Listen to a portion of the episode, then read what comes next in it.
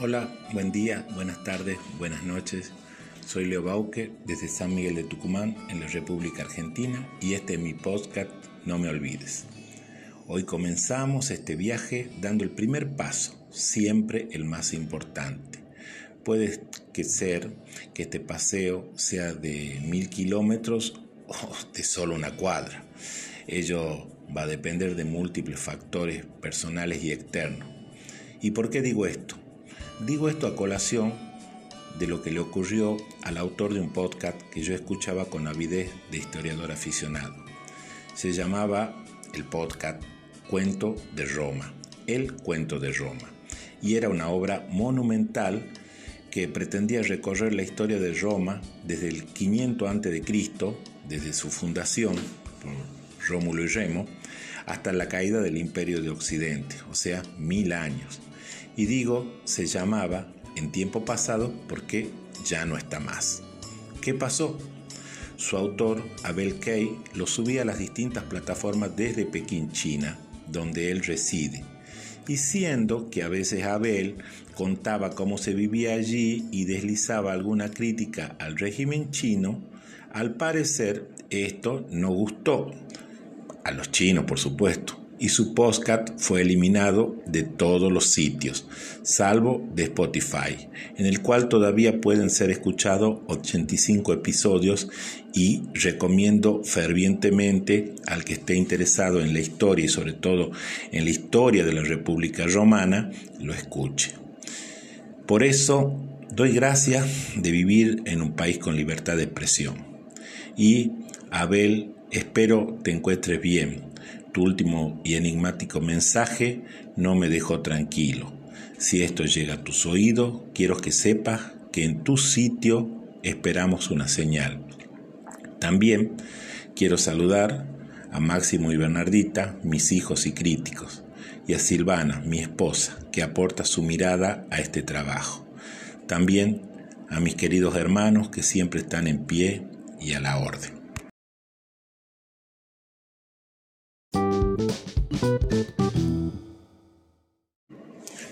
Si bien este es un podcast personal, yo quiero que sea algo colaborativo. Colaborativo, ¿se entiende? O sea, para eso eh, solicité a amigos que aprecio y que tienen ideas que me pasen, que me pasen sus inquietudes, sus ideas. Yo eh, les daré lectura, las referiré en este podcast, porque siempre es enriquecedor conocer eh, lo que piensa el otro, porque vivimos en una sociedad. Somos seres sociales, esta pandemia nos ha demostrado que aislarnos socialmente, el famoso aislamiento social, término que no me gusta, ni ese distanciamiento social suena a separarnos por clase. Me gusta más una separación física.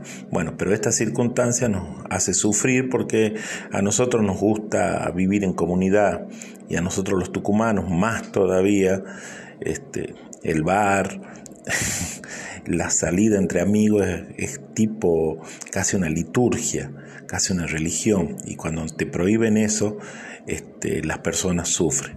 Entonces en este podcast, este, amigos este, pueden acercar sus escritos, sus ideas, que todo va a ser difundido, todo es importante. Tengo un mail que es estudiobauque.gmail.com donde lo que me mande yo lo voy a referir, yo lo voy a leer. En esta ocasión este, tomé prestado con autorización de Gustavo Martinelli un escrito que él subió a Facebook. Gustavo es un querido amigo, periodista de la, de la Gaceta, y él se refirió a las palabras.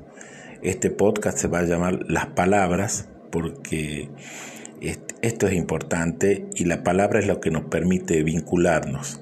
El escrito de Gustavo se llama Sin Palabras y dice, en los mejores años del Renacimiento, Leonardo da Vinci se propuso volar como los pájaros y le resultó imposible. El profético escritor Julio Verne solo pudo imaginar el Nautilus, pero jamás consiguió construirlo. Miguel Ángel pudo capturar apenas una ínfima parte de la esencia divina en los frescos de la capilla Sixtina. y Marguerite Yourcenar pudo recrear solo una parte de la grandeza y decadencia del Imperio Romano en su inolvidable Memoria de Adriano. No obstante, la búsqueda de la perfección a través de la superación personal siempre fue y será una constante en el hombre, una constante que a veces se pierde de vista, como sucede hoy en esta desgastada y penitente Argentina, donde el lenguaje ha dejado de ser una herramienta de distinción para transformarse en una suerte de culto al mal gusto ya prácticamente se ha olvidado, por ejemplo, que el lenguaje es nuestro más importante patrimonio, la herramienta que nos coloca un eslabón por encima de los simios. Sin embargo, la incapacidad para comunicarnos con un mínimo de calidad en el buen uso de las palabras no parece molestar a casi nadie, menos aún a las autoridades y dirigentes que deberían marcar el rumbo Hoy se considera mal hablado al que grita grosería sin ton ni son, pero no se da importancia a la carencia de habilidad para invanar una descripción o verbalizar correctamente un acontecimiento. Es más, se ha perdido por completo la ironía, que era un rasgo identitario argentino que revelaba inteligencia, y pasamos a la grosería y al desentono, y lo que es más grave, a la violencia verbal puerta de otras violencias. Los lingüistas señalan que el esquimal, fíjese, tiene 15 vocablos para los diferentes estados de la nieve. Nuestro paisano disponía de 200 nombres para los pelajes del caballo. Pero si cualquier hijo de vecino va al campo, no puede distinguir sino tres o cuatro pelajes, porque no dispone de las voces que los mentan. Los matices de la realidad se perciben con palabras que los distinguen. No es lo mismo bonito que hermoso, bello o atractivo. Esto es, según los expertos, lo que está pasando con nuestro idioma. No solo los jóvenes han reducido su lenguaje a una cacofonía apenas entendible, sino que los adultos hemos desechado la riqueza formal de la palabra para usar sola la más chabacana, como si fuera un signo de los tiempos. Hemos olvidado que el gen de una nación está alojado en el idioma. Somos lo que hablamos o, mejor dicho, lo que mal hablamos. Y hoy, a no dudarlo, nuestro lenguaje sufre el mismo destino que cualquier cosa pública. Muy pocos lo respetan, casi nadie lo valora y muchos lo agreden. Basta con encender la televisión o la radio para comprobar hasta qué punto nuestra oralidad se ha vuelto como un campo de cardos, agresiva, dura, espinosa, sin matices y ni hablar del encanto al que hacía referencia Martin Heidegger cuando decía que el hombre mismo habita en las palabras. Por eso, el uso del lenguaje exige responsabilidad, porque a través de las palabras nombramos la realidad y al nombramos las cosas empiezan a existir, como pasa en el primer verso de la Biblia. Ahora bien, si lo que dice Heidegger es real, ¿Por qué nos empecinamos? ¿Por qué en hablar cada vez peor? ¿Por qué incomprensible razón los términos más vulgares se han convertido ya en vocablos comunes que repetimos como mantras a toda hora y en cualquier lugar? ¿Por qué a nadie le molesta que le digan, por dar el ejemplo menos grosero, che boludo, estoy un toque de tu bolín, tomamos una birra? Lo que es peor, ¿por qué hasta las jovencitas se llaman a sí mismas boluda? Aceptémoslo de una vez, somos mal hablados. No se trata, claro está, de caer en la pacatería infantil de usar solo términos cultos, pero tampoco es cuestión de abandonar aquello que nos legaron, porque lo que dicen los poetas es cierto, el lenguaje es un tesoro como lo era el arte para Leonardo o Miguel Ángel. Entonces, a la hora de abrir la boca y lanzar una frase al viento, recordemos primero que la palabra es un reflejo de nuestro propio espíritu y eso basta para merecer nuestro respeto.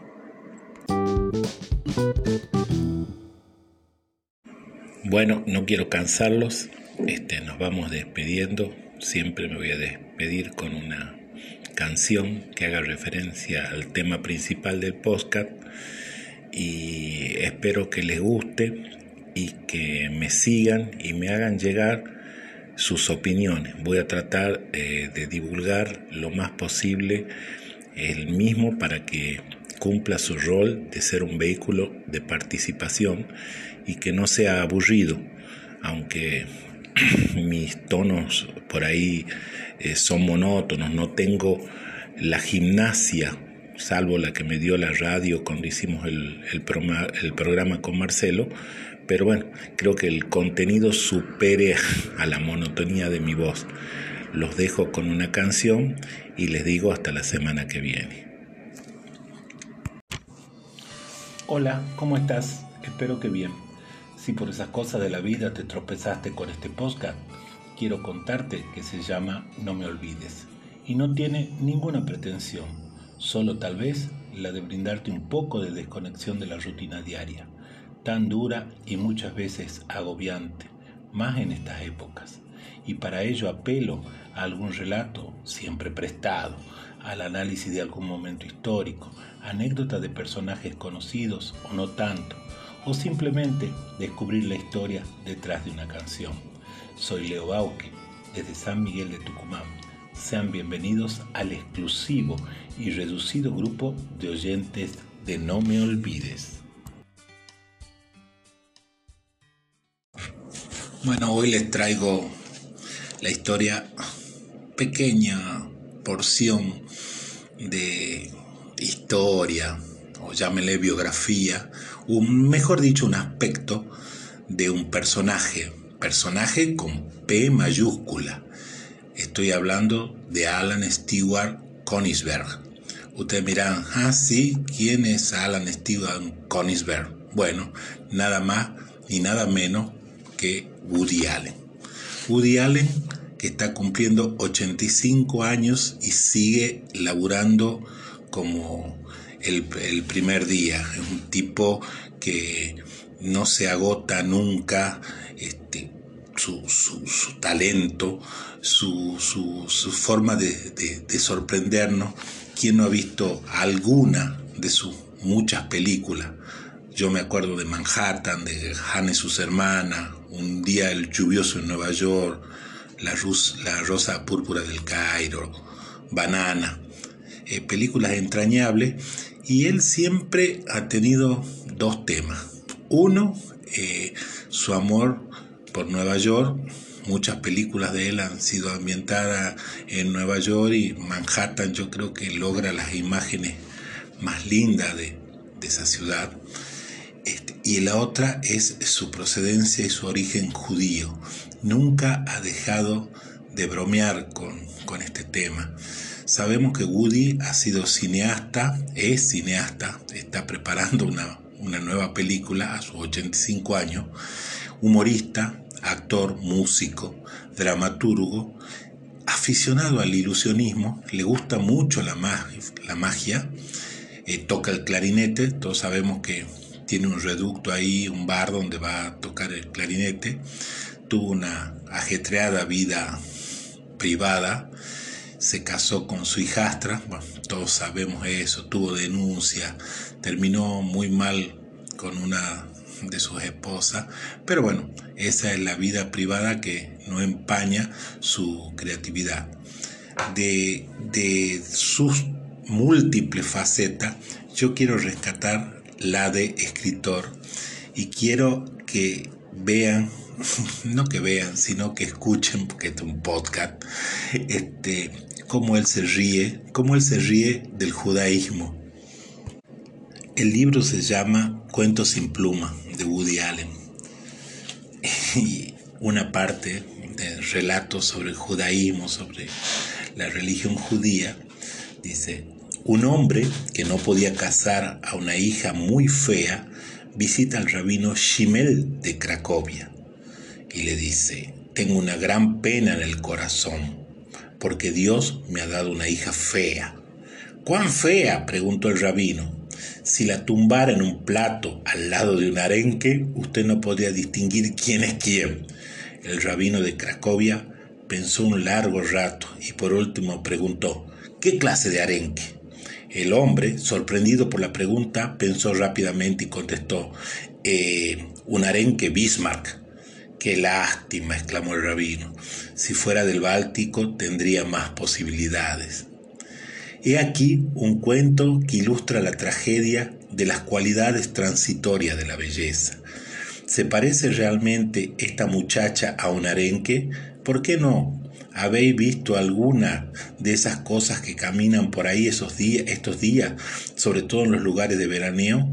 Y aun cuando así sea, ¿acaso todas las criaturas no son hermosas a los ojos de Dios?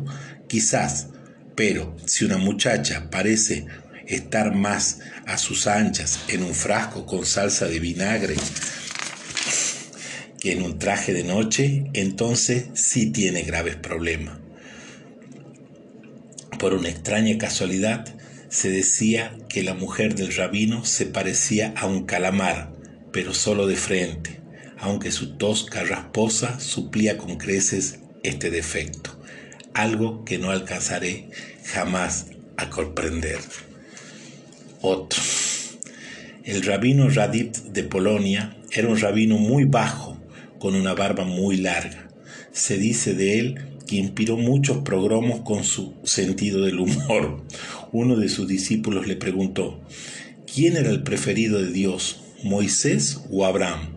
Abraham, replicó el saduceo. Pero Moisés condujo a los judíos a la tierra prometida, dijo el discípulo.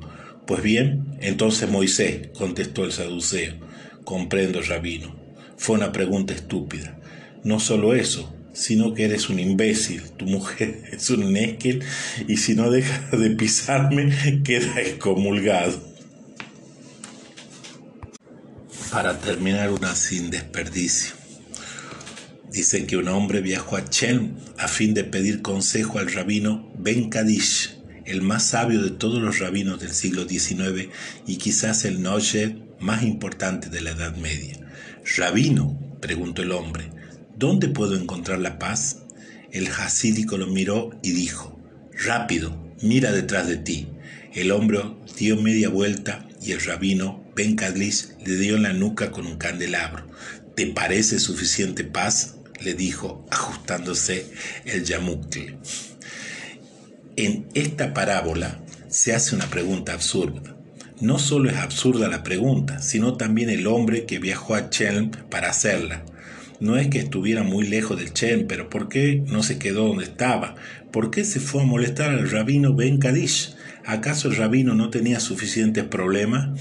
La verdad es que el rabino estaba hasta la coronilla de este tipo de gracioso, solo porque una tal señora Edge hubiera mencionado su nombre en un juicio de paternidad.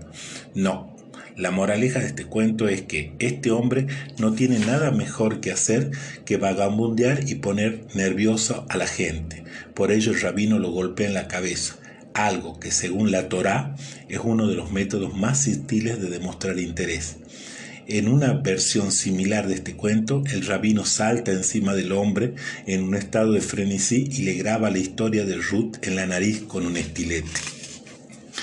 Fantástico, fantástica la manera de reírse de Woody Allen. Acuérdense, 85 años, nacido el 1 de diciembre de 1935, uno de los cineastas más importantes del siglo XX y del XXI también, y ha ganado todos los premios, el Globo de Oro, el BAFTA, el Goya, el Oscar y el que se le presente. Me saco el sombrero, que no uso. Quiero agradecer a mis amigos, este, gente que conozco, que no conozco, que me han mandado mensajes, me han hecho crítica constructiva, alguna despiadada, pero bueno, yo creo que con buena intención. Este, me dijeron que siga, algunos me dijeron retirate. Quiero agradecer especialmente el mensaje de Carlitos Console. Charlie, este, vamos a tener tiempo cuando pase esto de de tomar un café y de hablar de, de la vida y de la geología. Te mando un fuerte abrazo.